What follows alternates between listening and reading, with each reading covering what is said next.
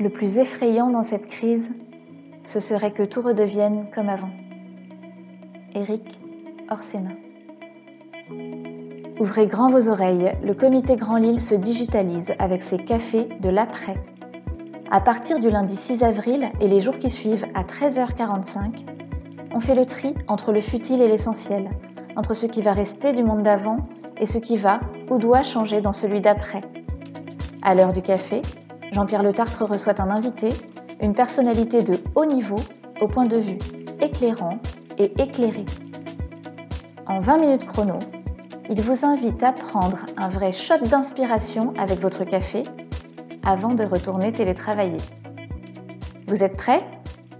Alors c'est parti Bonjour Georges, bonjour à tous. Euh, je suis euh, bien sûr ravi euh, de te recevoir, Georges, pour nous parler du prochain virus.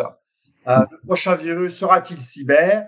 Georges Letigier sera-t-il le prochain Jean-François Delfrézy, président du comité scientifique du virus cyber? En tout cas, j'espère que non, hein, parce que tu es là pour nous en protéger. Donc, Gilbert, l'autre raison pour laquelle je suis ravi aussi que tu sois avec nous euh, ce midi, c'est que au fond, tu es euh, aussi euh, une entreprise leader mondiale parmi les leaders de la cybersécurité.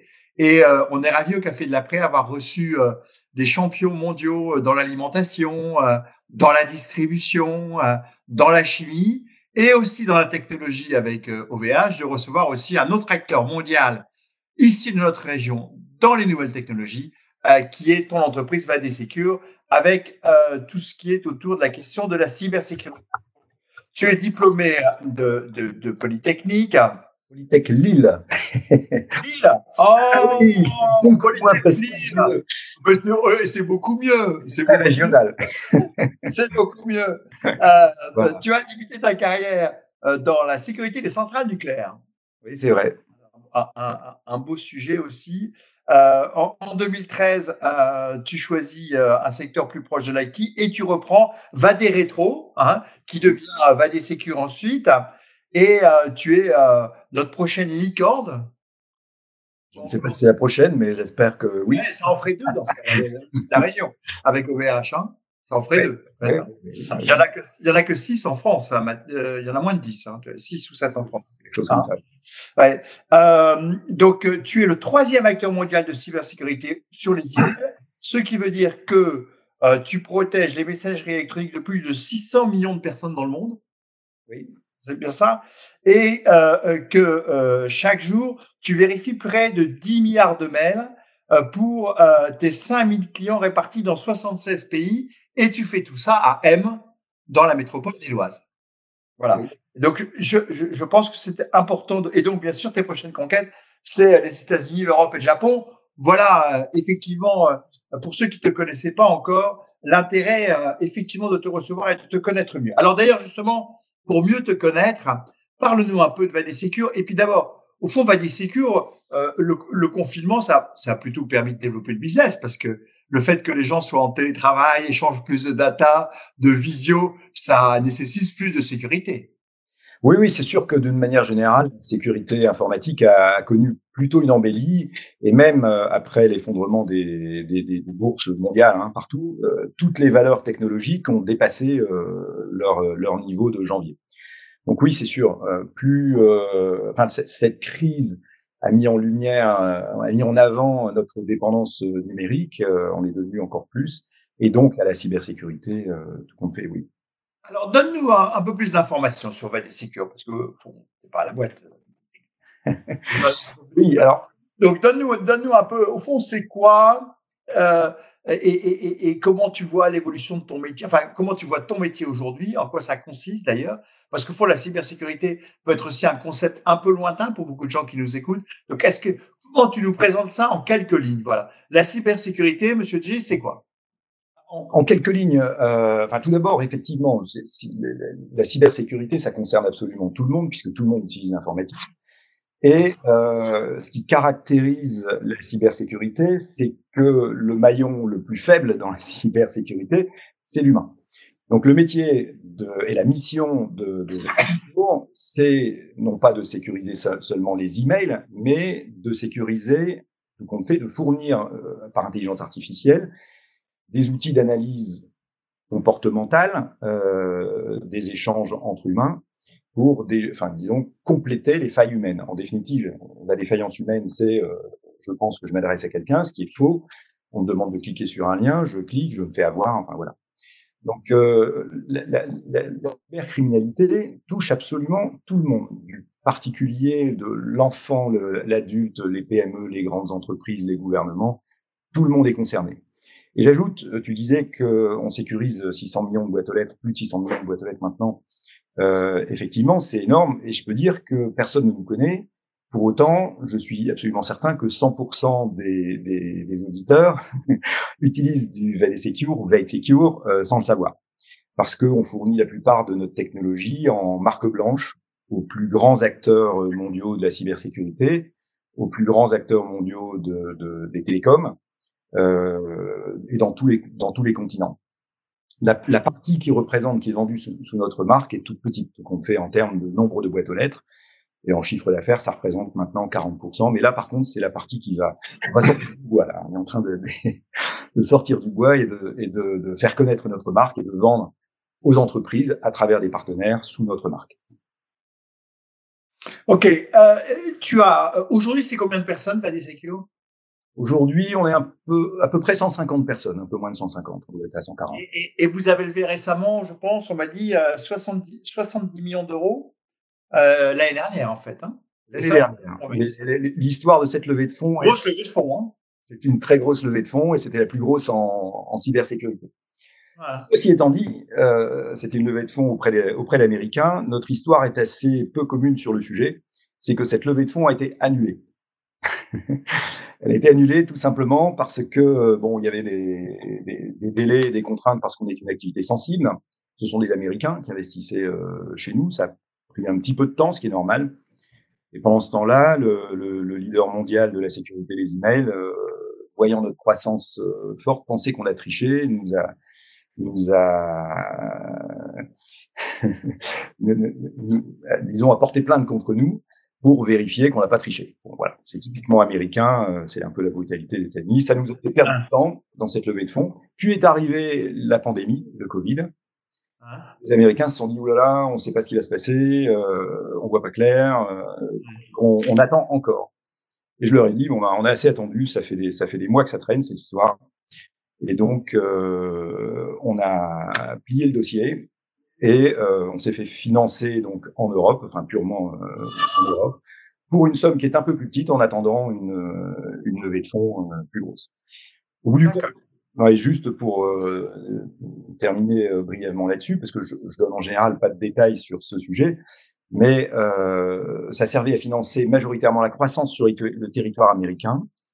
Euh, Aujourd'hui, euh, la société est extrêmement résiliente et en très bonne santé financière. On ne consomme pas de cash. Donc, on a simplement diminué notre rythme de, de recrutement aux États-Unis. Voilà, c'est pas. Ah, en, en, fait, ça, ça, fait, ça me fait passer à une question euh, qui allait venir après, mais je la fais maintenant. C'est la question de la souveraineté, parce qu'au fond, euh, c'est vrai qu'on aurait, qu'on préférait que des fonds français ou européens investissent dans VD Secure que des fonds américains, surtout quand on connaît. D'ailleurs, tu en es, ton histoire le démontre. Euh, l'ardente euh, attention des Américains à leur euh, souveraineté et à quel point ils savent utiliser l'arme juridique comme une arme de défense économique. Alors justement, la souveraineté. Faisons un petit passage. On avait vu récemment sur OVH que Octave a, réagi parce qu'effectivement sur l'appli Covid, on a pris Microsoft et, non pas OVH. Comment tu vois toi ces questions de souveraineté? Est-ce que c'est encore possible de créer euh, des géants de la data et de tout ce qui tourne de la technologie de la data européen au moins? Est-ce que au fond OVH, Vadesecure sont au fond euh, euh, des exceptions à ce qui sera la règle, euh, que tout, au fond tous ces voilà tous ces datas seront dans les mains de quelques entreprises? Bah, écoute, enfin c'est une excellente question et c'est vrai que pour avoir fait cette cette levée de fonds qui a été finalement annulée après des mois de, de, de, de négociations, de discussions, etc je me suis rendu compte euh, effectivement de l'importance de cette, euh, de cette souveraineté, en particulier sur les activités sensibles que sont la cybersécurité et la data en règle générale. il faut savoir que les, les lois américaines, euh, ce sont des lois à, avec une, une, application extraterritoriale, c'est-à-dire que c'est applicable partout dans le monde. Le Cloud Act, c'est-à-dire qu'un acteur américain peut venir prendre les données n'importe où dans le monde dès lors qu'il en a le contrôle, il est même obligé de le faire. Donc, on se rend compte de ce, quelque part, euh, que c'est un sujet qui est tout compte fait extrêmement délicat. Et au cours de cette période, enfin, cette levée de fonds qui est donc finalement euh, annulée, et, et, j'allais dire, on, ne va pas s'en féliciter qu'elle soit annulée, mais tout compte fait, on n'est pas mécontent du tout, parce que euh, ça nous a permis de réfléchir sur ce sujet, de, de, toucher du doigt le problème de souveraineté. Le Covid a accentué cette réflexion. Tout le monde en parle, tout le monde se dit, mais bon sang, la mondialisation, euh, c'est quoi? Comment ça se fait qu'on est dépendant de, de, de, la Chine? Comment ça se fait qu'on est dépendant des États-Unis à ce point? Euh, Et toute l'entreprise euh, s'est posé cette question. Et aujourd'hui, euh, bah, dire, on est fier d'être euh, d'être resté européen. Enfin, ça c'est très important. Euh, il y a eu vraiment un changement, un changement chez nous. Et cette prise de conscience extrêmement forte. Maintenant, euh, est-ce que c'est trop tard? Euh, Moi, je, suis quelqu'un d'optimiste. Euh, c'est sûr, on a réussi en France et en Europe la révolution industrielle. On a totalement loupé, mais totalement, la révolution numérique. C'est rien du tout. On ne fait rien. Les Français, on ne fait rien. Dans nos métiers, dans toute la cybersécurité, je fais partie d'un club qui s'appelle Exatrust, dont je suis cofondateur. Quand on prend notre équivalent, on prend les plus gros Français en cybersécurité, on prend l'équivalent aux États-Unis, le ratio c'est de 50 fois la taille. On est 50 fois plus petit que notre équivalent américain. Pourquoi? Parce que en France, bah, personne n'achète français, ne fait confiance dans la cybersécurité française ou même la, la, technologie française. Si, on va faire confiance dans les hélicoptères, il y a quelques secteurs, euh, mais je ne sais pas pour quelle raison, il y a un véritable problème de confiance de, crédibilité. Et euh, j'ajoute qu'on n'est pas aidé dans le sens où le marché français est tout petit, c'est 4% du marché mondial. L'Europe serait d'une taille suffisante, mais il se passe rien en Europe sur euh, la connaissance. Enfin, on ne sait pas quels sont les acteurs. On ne facilite pas le, la prise de marché en Europe. C'est plus difficile de prendre des, marchés euh, en Allemagne, je peux le dire, qu'au Japon ou aux États-Unis. Plus facile au Japon et aux États-Unis qu'en Allemagne, ce quand même un peu curieux. Donc je pense qu'il y a un vrai problème au fond euh, culturel. Et comme je te l'ai dit, je suis optimiste, donc je pense que ça change. Euh, la French Tech, enfin le mouvement de la French Tech, euh, France Digital. Euh, Cédric O, il doit être poussé aussi. Cédric o, Cédric o, notre secrétaire d'État numérique, doit pousser beaucoup, j'imagine. Il pousse beaucoup dans ce sens, effectivement. Il, il, cherche à faire monter la crédibilité de la société. C'est pour ça qu'il a créé euh, le, le, Next 40. Mmh. qui veut dire, enfin, c'est le prochain CAC 40. Bon, mmh. j'ai pas cette prétention-là, mais euh, en, en, tout état de cause, ce qui est sûr, c'est que il faut que les Français et les Européens aient confiance dans, dans, les technologies françaises et européennes. Et le niveau de confiance est en train de monter considérablement. Ça, on le voit. Et c'est incroyable d'ailleurs de voir à quel point les Américains à San Francisco connaissent la, la French Tech. Euh, les Américains, quand je vais là-bas, ils disent mais pourquoi il y a c'est un coq rouge? Bon, je suis obligé de leur dire que la blague belge que c'est le, seul animal qui chante les deux pieds dans le fumier. Mais bon, je leur ai raconté ça à l'époque des gilets jaunes. Mais euh, mais en tout cas, la, la, French Tech est très connue euh, aux États-Unis et ça fait tache d'huile. Il faut qu'on arrive à créer ce courant au niveau de l'Europe et j'allais dire qu'on passe d'une nation de start-up à une nation de scale-up. La start-up, c'est celle qui démarre, la scale-up, c'est celle qui accélère. Euh, voilà. Tu penses que c'est une question de confiance dans les acteurs? C'est une question de capacité de financer les acteurs aussi? Ou tu penses que là, en termes de financement, c'est les deux? Ah, C'est les deux. C'est ah. un cercle, un cercle vicieux qu'il faut transformer en cercle vertueux. Mmh. C'est-à-dire que les, les, les investisseurs euh, sont extrêmement frileux à investir en France, euh, enfin dans des, dans des, sociétés françaises, euh, sauf si la boîte est assez internationale. Mais culturellement, euh, il y a, y a, y a l'impression que la société française va toucher un plafond de verre. Et donc, on, on investit toujours petit. Quand on demande, euh, je ne sais pas, euh, la, la, la fonds précédente, euh, on a levé une dizaine de millions d'euros. Au départ, j'aurais bien levé 20, mais on dit non, c'est bon, 6 ou 7. ah non, on va quand même faire au moins 10. voilà, on, on fait toujours trop court. D'ailleurs, c'est tellement court que quand on s'attaque au marché américain, on se prend des, des plaintes euh, de concurrents, etc. C'est violent, hein et ça coûte extrêmement cher. Il y a des entreprises américaines qui ne lèvent de l'argent que pour financer les avocats. Ouais, c'est ça, nous, on n'est pas, on n'est pas dans cette mentalité-là.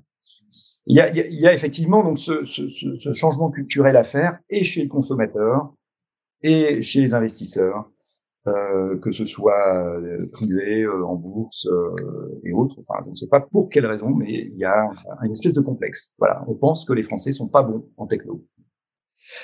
Pour revenir à la cyber et au risque virus, on, a, on avait on a intitulé ce café de l'après euh, le, nouveau virus.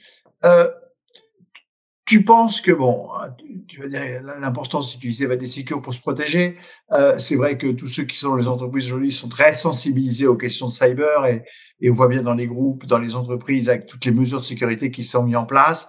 Et à la fois aussi, euh, euh, de cette façon, quelquefois, la facilité avec laquelle elles peuvent être détournées euh, par euh, des criminels de la, de la cyber.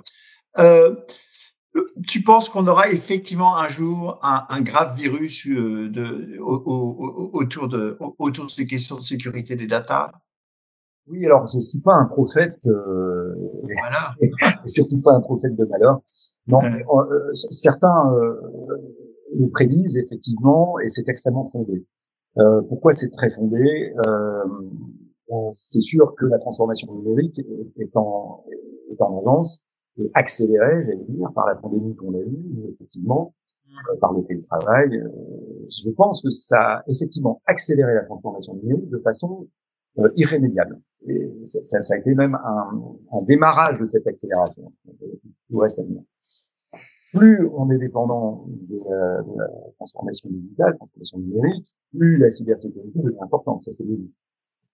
Et euh, par cette euh, l'augmentation du télétravail et sa transformation numérique, on a augmenté la surface de vulnérabilité plus rapidement qu'on a sécurisé qu'on fait.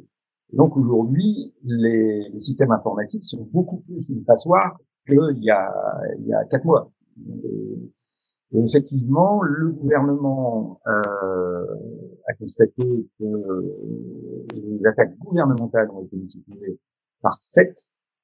Là récemment, quand tu dis ça récemment, pendant la période de Covid, les attaques gouvernementales ont été multipliées par 7.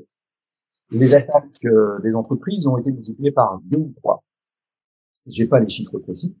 Euh, en tous les cas, c'est l'ordre de grandeur. C'est-à-dire que les cybercriminels profitent de la pandémie et profitent du fait que la, la surface de vulnérabilité est plus importante.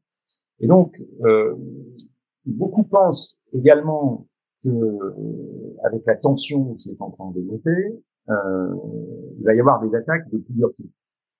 Euh, il y a les opportunistes. C'est pas très compliqué de faire des petites attaques à des balles pour gagner un peu d'argent. On trouve des coups sur Internet. Hein.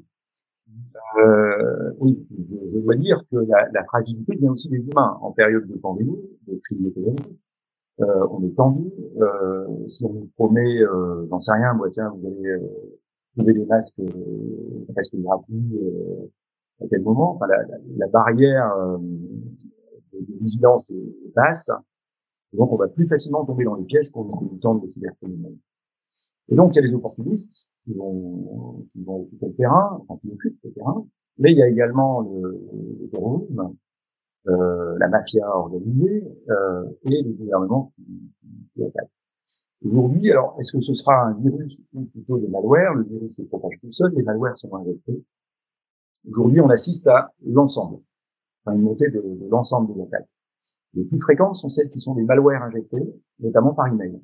Donc, euh, on utilise la, la baisse de vigilance de quelqu'un pour lui faire, euh, voilà, pénétrer son ordinateur par un malware qui va surveiller ce qu'il fait. Euh, et c'est pas forcément la personne euh, qui est attaquée qui va être la cible. Les attaques, on subit des attaques aujourd'hui par rebond qui sont très complexes. On peut attaquer je vous raconte quelque chose qu'on a vécu. Un hébergeur qui héberge un éditeur d'Execure pour essayer de corrompre les systèmes de mise à jour de, de pour euh, tenter euh, de pénétrer chez un éditeur qui lui-même travaille pour le gouvernement. Voilà le genre d'attaque qui se multiplie aujourd'hui. Donc c'est ça peut venir d'un particulier. Euh, on peut recevoir une attaque sur euh, orange.fr. Disons quelqu'un qui, qui travaille pour quelqu'un qui travaille pour quelqu'un qui travaille pour le gouvernement. Euh, voilà, des, des, cybercriminels attaquent comme ça. Et l'intention peut être euh, multiple. L'espionnage, euh, prendre des informations euh, confidentielles sur la recherche, sur, je sais, la recherche sur les virus pandémiques euh, ou tout simplement par malveillance planter complètement l'économie euh, française. Voilà, ça c'est. Est-ce que, est-ce que tu penses qu'aujourd'hui nos entreprises, alors les grandes et peut-être plus particulièrement les petites et les moyennes, sont mettent suffisamment de moyens pour se protéger? Alors tu vas me dire sûrement non.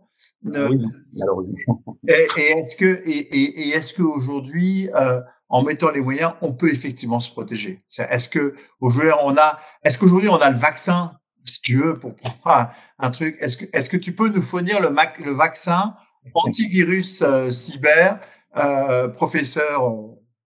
Non, non, il n'y a, y a, pas de, il a pas de vaccin. Enfin, c'est comme pour les vaccins. C'est c'est comme si tu me demandais, est-ce qu'il y, a, il y, existe un vaccin pour ne plus jamais être malade? Ben non.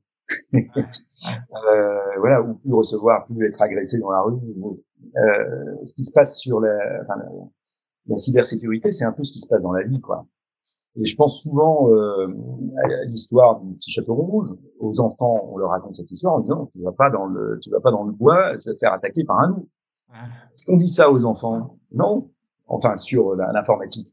En fait, on peut se faire attaquer de, de, de tous les côtés par différents moyens. Euh. Donc nous, notre métier, c'est pas de fournir un antidote à un virus. D'ailleurs, euh, ça, ça c'est ce qui se faisait dans le passé. C'est-à-dire les virus étaient, euh, voilà, ça attaquait toute la Terre, euh, et il y avait une signature, et hop, on fournissait l'antidote le plus rapidement possible pour stopper l'hémorragie. Là maintenant, tout est, ce qu'on appelle polymorphe, en fait, ça change de, de forme tout le temps. C'est comme si c'était un, un, virus euh, euh variant, mais euh, quand il se multiplie, il est toujours différent du, du précédent. Et c'est ce qu'on commence à trouver. Et sans une analyse comportementale, on ne peut pas euh, le détecter mais on peut pas non plus tout détecter. Donc, ce qu'il faut savoir, c'est que la, question, c'est pas, euh, c'est pas si, si serait un, infecté ou pas, hein, les éditeurs, c'est plutôt quand. Tout le monde, euh, tout le monde subit ça. Et c'est extrêmement étonnant de voir la quantité de, logiciels espions qui sont installés en France pour surveiller les entreprises, pour pouvoir intervenir quand on veut, etc. Donc, euh, il faut juste être conscient de ça. C'est extrêmement important parce que dans ce cas-là, on réagit pas pareil. Quand on est sur informatique, c'est comme si on était dehors. Et dans la rue, on fait gaffe. Hein. On parle pas à n'importe qui. S'il y a un petit masqué, on, quel genre il, y a des mesures. Il, y a, il y a aussi des mesures barrières à avoir. Hein. Et, et peut-être que l'éducation sur les mesures barrières, euh, donc les comportements de chacun euh, qui utilisons l'informatique tous les jours et quotidiennement et plusieurs fois par jour, eh bien, il faut qu'on les apprenne, quoi. En fait. Voilà. Donc, euh, nous, comme je l'ai dit, euh, on, on, travaille sur comment aider, euh, la, comment lutter contre les failles humaines. Et plusieurs moyens, donc par des outils euh, d'analyse comportementale sur, sur les, ce qui arrive, mais également ce qu'on fait, ce fait de plus en plus, c'est des, des, systèmes de training en fait, euh, pour que bah, on reçoit effectivement un phishing, une attaque, on avertit euh, l'administrateur et on, on, regarde qui est tombé dans le piège, on fournit des exemples que l'administrateur peut euh, installer chez son dans, dans, ses équipes et voir qui va tomber dans le piège. Donc euh, le meilleur moyen, c'est effectivement de se former, s'informer, mmh. former et prendre des outils euh, efficaces.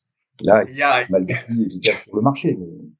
Au fond, dans ce que tu dis, il y a aussi des mises en quarantaine quand il y a des quand il y a des difficultés dans les endroits. En fait, euh, c'est assez intéressant dans ce que tu dis parce qu'en fait, le parallèle avec les mesures barrières ou, ou, le virus que nous vivons actuellement euh, sanitaire, au fond, il y a beaucoup de choses comparables en fait, hein, comparables au virus. Euh, euh, un petit mot, un petit mot par rapport euh, au management de tes équipes. Euh, c'est forcément enfin, il faut attirer des talents. Hein.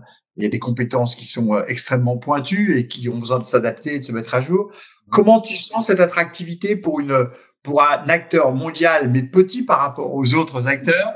Voilà, comment tu arrives à attirer les talents? Parce qu'au fond, euh, ta capacité de grandir et, de, et, de batailler avec tes compétiteurs, elle est liée à la, à, la force et aux, des talents que tu peux recruter. Alors comment tu réussis à attirer? On n'a pas trop de mal à attirer, euh, à attirer les talents. Enfin, en tout cas, depuis quelques années seulement. Euh, au début, quand on était plus petit, c'était plus dur.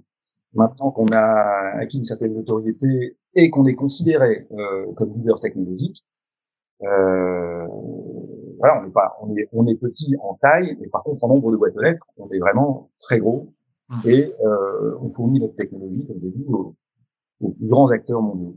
Donc on est vraiment considéré comme leader technologique. Et ça, ça attire les ingénieurs. Les ingénieurs adorent, euh, enfin les ingénieurs et ceux qui font de la recherche en particulier, aiment bien les choses très pointues.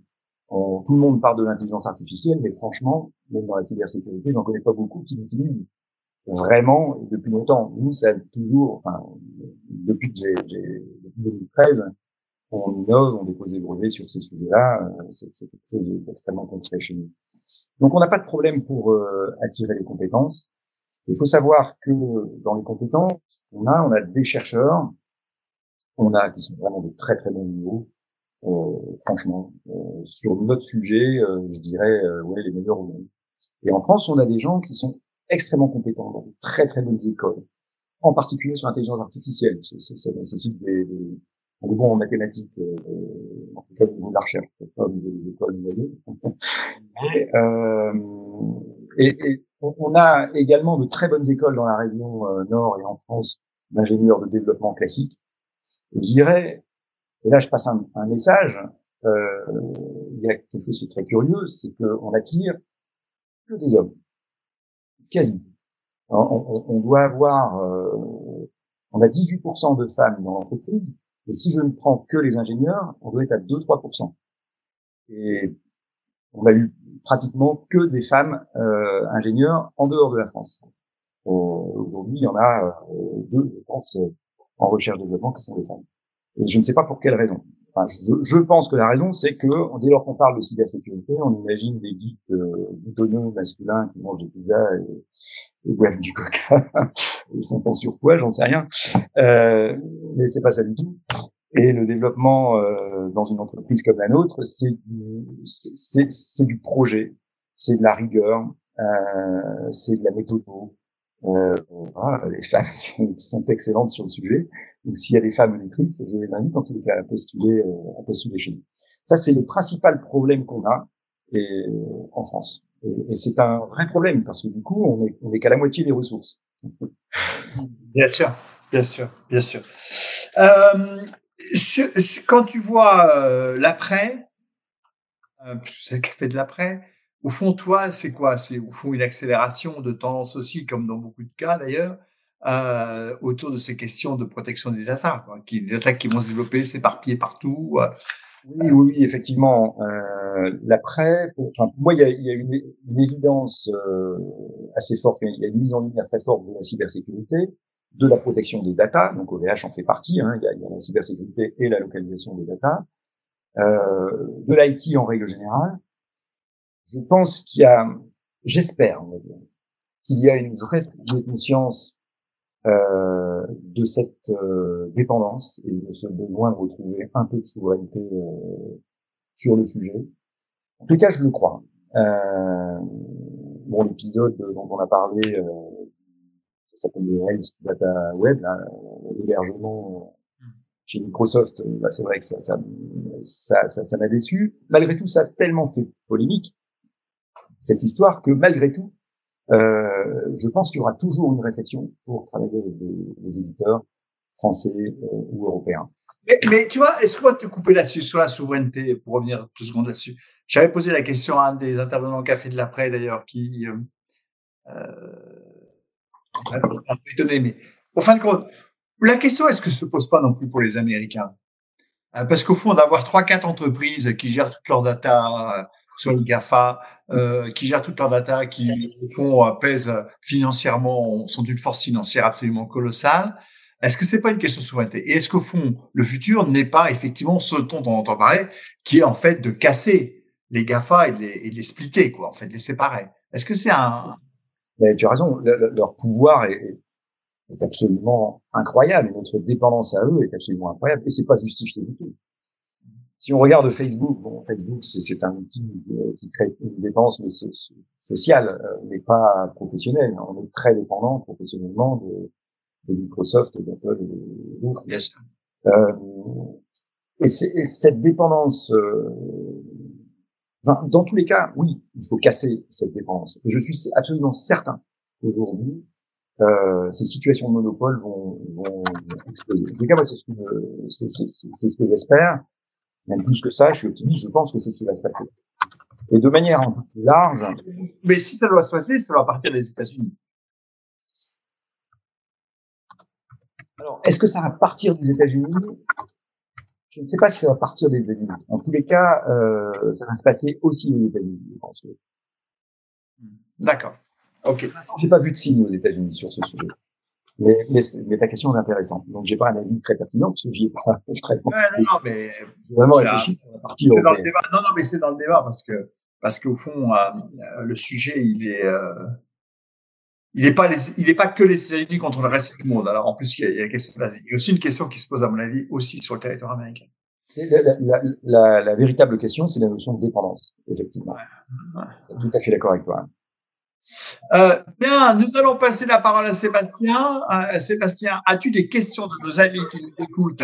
Alors, il y a plein de questions. Il y a, il y a plein de questions de femmes. Quand tu poses des questions, le système est sécurisé. Écoute, euh, il est sécurisé par Vadet Secure chez nous, donc normalement, normalement, il doit l'être. Hein. À chaque fois que j'ouvre mon Outlook, il y a un logo Vadet Secure qui s'affiche. Mais justement, tiens, question très concrète de Anne. Euh, Est-ce que tu peux nous donner quelques exemples de bonnes pratiques et de bons gestes barrières que nous pourrions tous faire tous les jours au quotidien dans notre vie euh, de cyber euh, user? Oui, bien sûr. La, le premier geste barrière, c'est d'abord de réfléchir avant d'ouvrir un email ou de cliquer sur un lien dans l'email.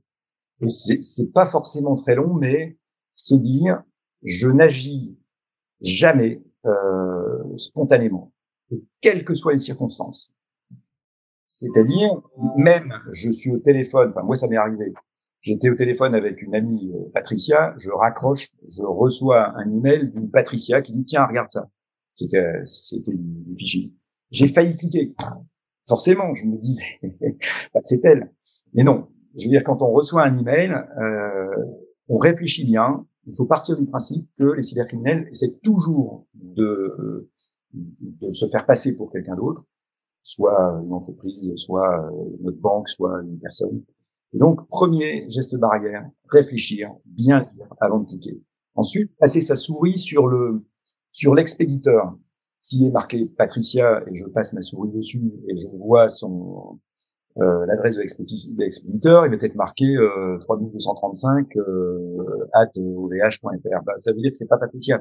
C'est tout, c'est extrêmement simple ou si c'est le CIC qui nous envoie un email, euh, bah, voilà, on regarde euh, l'adresse email de, de l'expéditeur et en règle générale, c'est complètement bidon.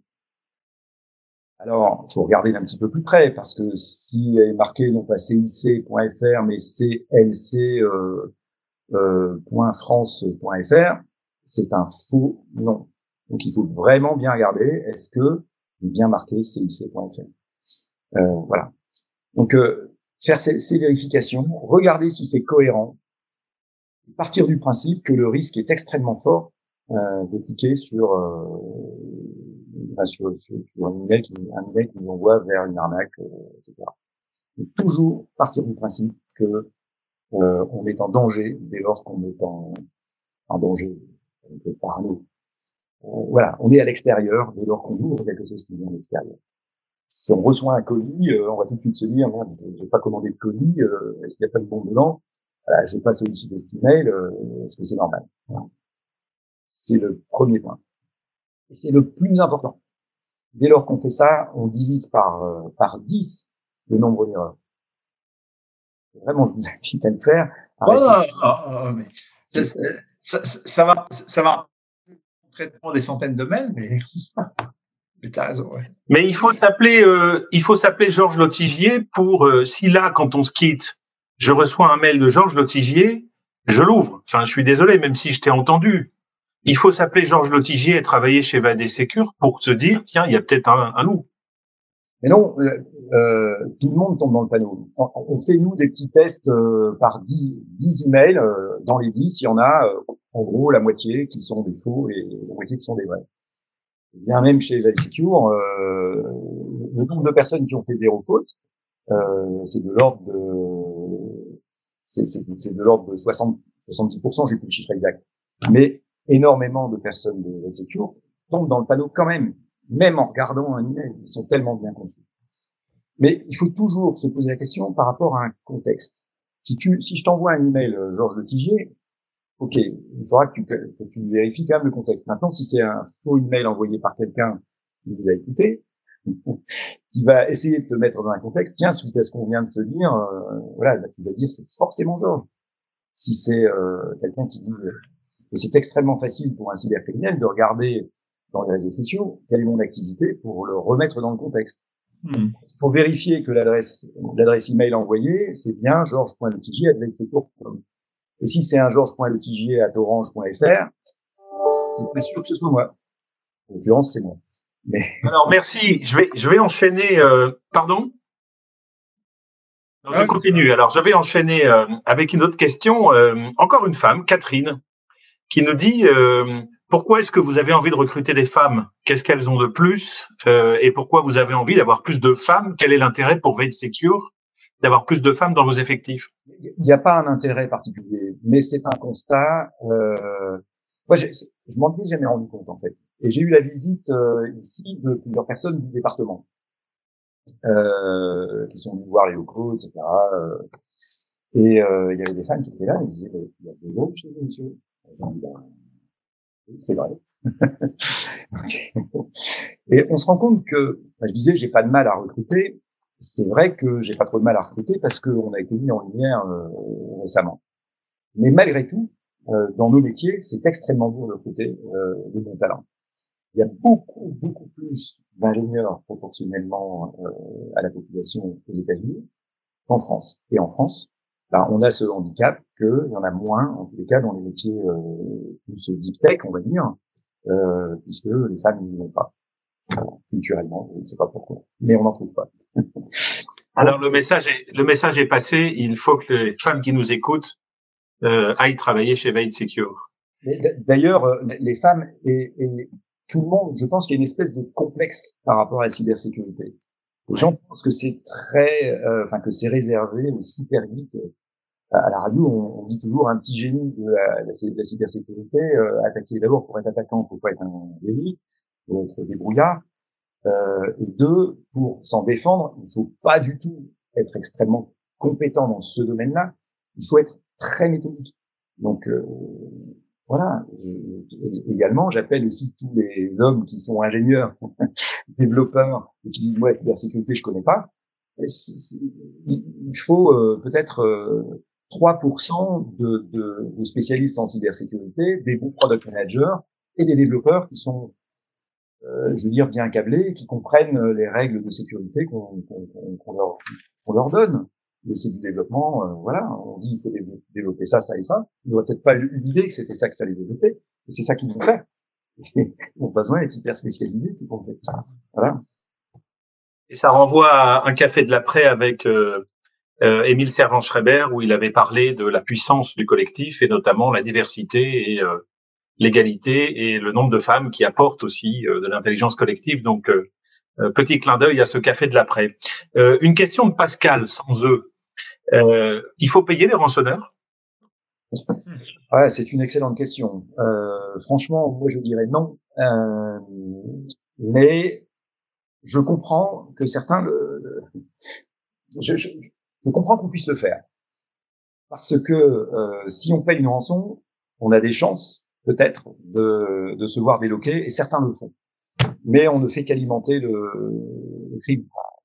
Donc, euh, je dirais, il ne faut le faire que si on n'a vraiment pas d'autre solution. En général, les, les, statistiques que tu, que tu connais, c'est que beaucoup d'entreprises payent les rançonneurs? Oui, quand même, oui. beaucoup trop. Ah oui.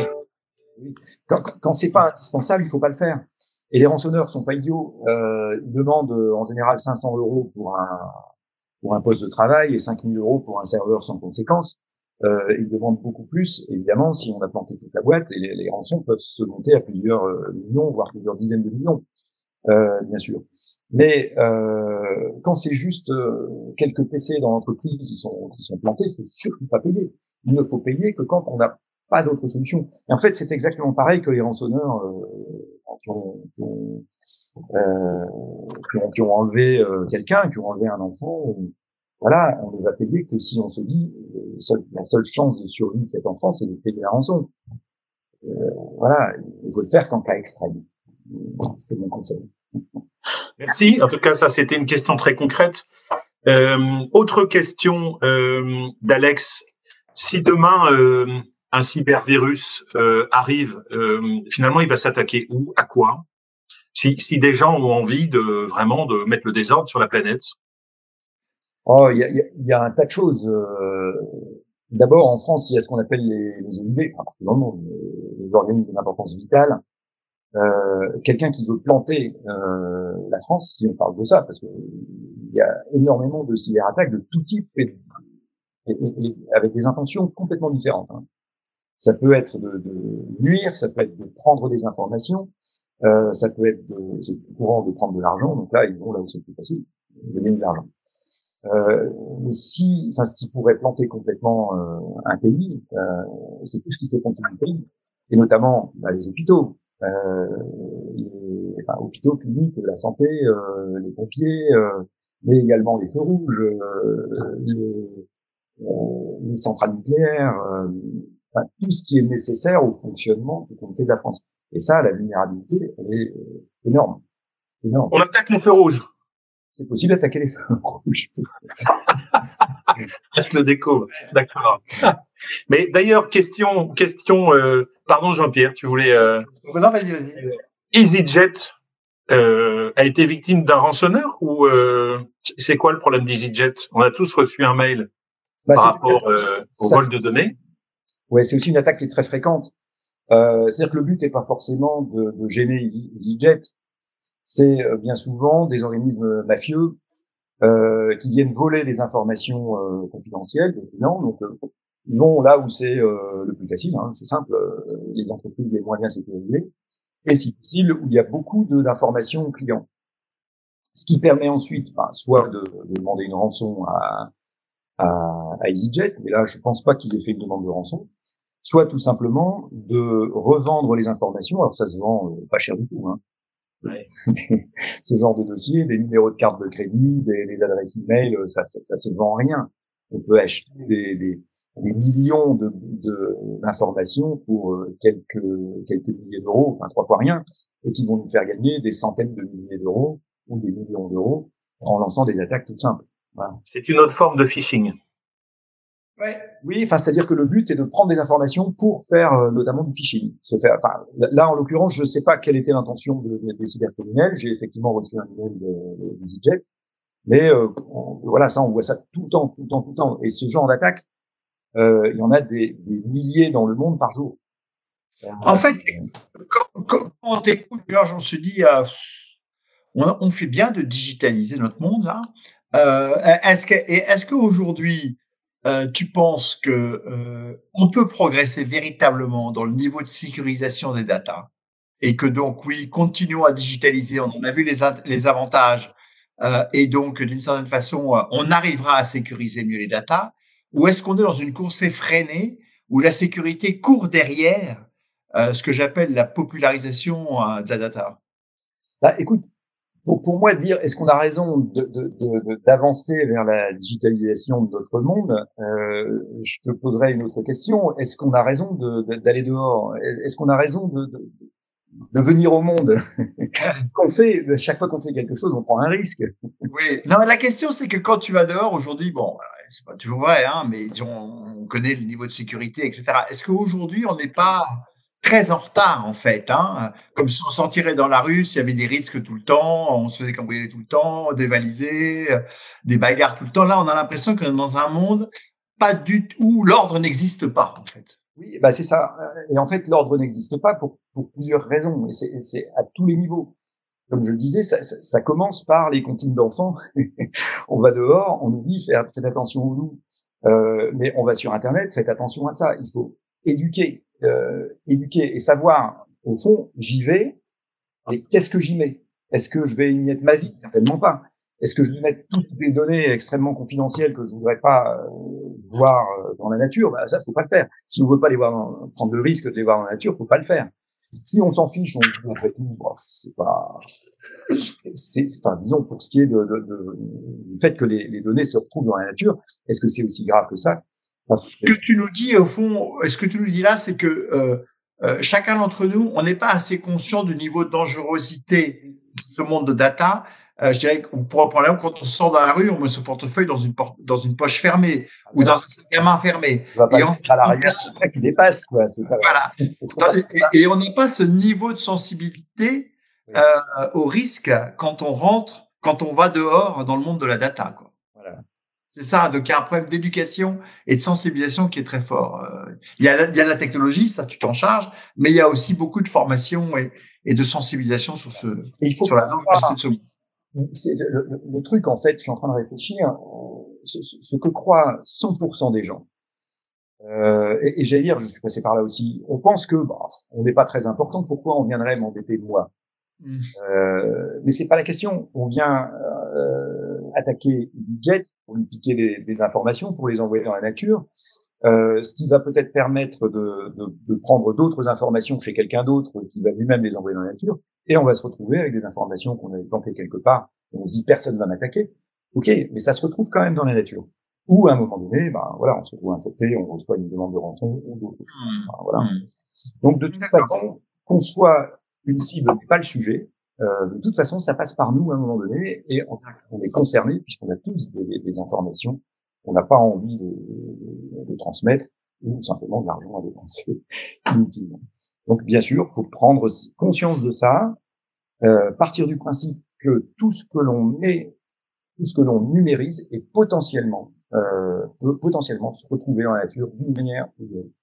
Donc il faut limiter la casse, euh, et encore une fois sans euh, sans paranoïa, et prendre ce qui est positif dans le numérique sans en mettre trop. ses propres limites.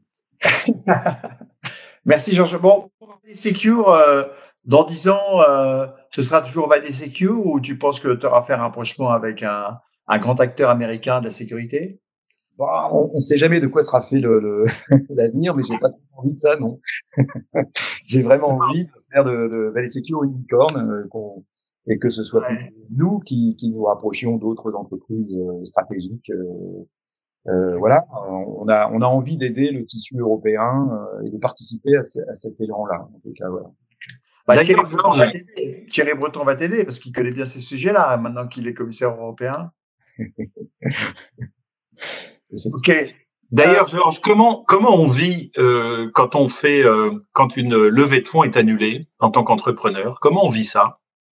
Bah, Écoute, ça faisait euh, ça faisait plus de six mois que ça traînait. Euh, ça a été annoncé en juillet et euh, ça a été annulé mi-mars.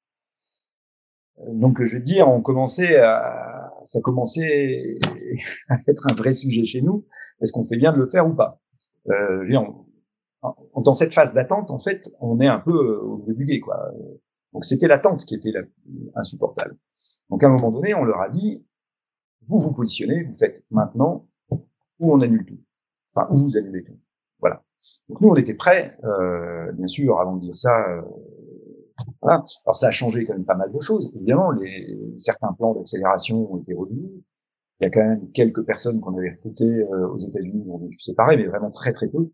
Euh, six personnes pour être euh, très précis, donc c'est dérisoire. Ceci dit, c'est six personnes. Euh, et là-bas, il n'y a pas de protection sociale, c'est un peu difficile. Mais on, on s'est remis en, en, mode cash flow positif immédiatement, puisque le principe, quand on fait une fonds, c'est bien sûr de sortir de cette, euh, d'augmenter la consommation de cash pour acheter les parts de marché. ce que font toujours les Américains. Donc on va aller un peu moins vite dans l'achat de parts de marché. Dans tous les cas, par la crise du Covid, tout le monde s'est dit, oh là, euh, on observe le marché avant d'investir. Donc de toute façon, on s'est mis dans, cette observation avant d'investir. Donc pour nous, ça n'a eu aucun impact. Maintenant, on se dit, on va commencer à pouvoir réinvestir. Et aujourd'hui, euh, bah, je dirais, c'est pas le nombre de, de, de sollicitations euh, qui vont. Oui, je suppose que tu dois avoir plusieurs personnes qui frappent à la porte. Bien, merci. Ça refait une partie du financement quand même. Euh.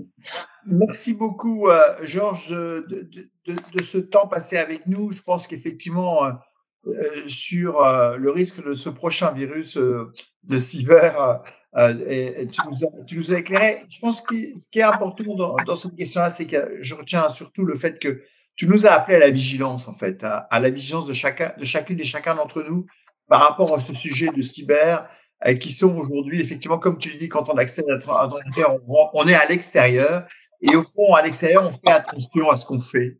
C'est ce que tu nous dis. Et donc, tu nous as appelé à la vigilance, euh, même si, euh, effectivement, tu travailles beaucoup à, à, automatiser ou à créer les barrières de sécurité, mais euh, le vaccin n'empêche pas le masque, quoi, en fait. Hein. Tout à fait. Euh, une, une, image de ce que nous vivons, euh, de ce que nous vivons aujourd'hui. Tu nous as aussi bien éclairé sur les questions euh, de souveraineté hein, et, et, par rapport à ce qui a pu se passer récemment et toutes les discussions qu'il y a eu autour d'OVH et de et, et, et de l'appli de l'appli sur le Covid et d'autres et donc l'importance euh, des acteurs euh, au niveau européen qui puissent effectivement faire une balance avec les euh, acteurs notamment américains et de plus en plus chinois. Ce, le changement culturel à faire, hein, mais tu es malgré les milliers d'attaques que tu nous évoquais sur la cyber, tu restes un fervent optimiste que le monde digital est, devrait être un monde meilleur. plus, plus, pour chacun, et, voilà et, que donc il faut appeler appeler à plus de vigilance et à la sécurité, mais ne pas renoncer euh, à, l'évolution positive technologique liée au tout digital, surtout d'ailleurs si effectivement euh, derrière nos ordinateurs et nos algorithmes, il y a plus de femmes euh, qui, nous les, qui nous les concoctent et qui nous les préparent. Voilà. Merci beaucoup Georges, merci à tous d'être là, merci pour ton temps. Euh, voilà, on va retourner sur nos ordinateurs, on va faire attention maintenant. Hein. Euh, donc, euh, beaucoup plus vigilant. merci de porter haut les couleurs de la France et de notre pays, notre territoire, les Hauts-de-France, dans cette bataille hein, de la techno. on vous retrouve donc vendredi avec, avec Frédéric Bedos. Frédéric Bolos, charmante femme qui, va nous parler d'humanisme et qui, euh, dans le Nord, elle, est connue parce que d'abord, elle est issue à l'origine de, Roubaix, euh, même si maintenant elle, elle, vit à Paris, et elle a travaillé pas mal avec le Souffle du Nord, et notamment il y avait euh, le projet de bateau, enfin pas le projet, la réalisation d'une course en bateau, et puis aussi elle a un projet Imagine, et, vous verrez, elle parle beaucoup de la société, de, de la communication aussi, de la vérité dans la communication. Voilà. Et beaucoup de choses intéressantes euh, qu'elle va nous dire, euh, euh, et notamment la autour de la protection des plus fragiles. Voilà, enfin, je ne vais pas dévoiler le, ce qu'on va, va raconter vendredi, mais je vous conseille à tous d'être là. Merci Georges, bon après-midi à tous, et donc à vendredi. Merci.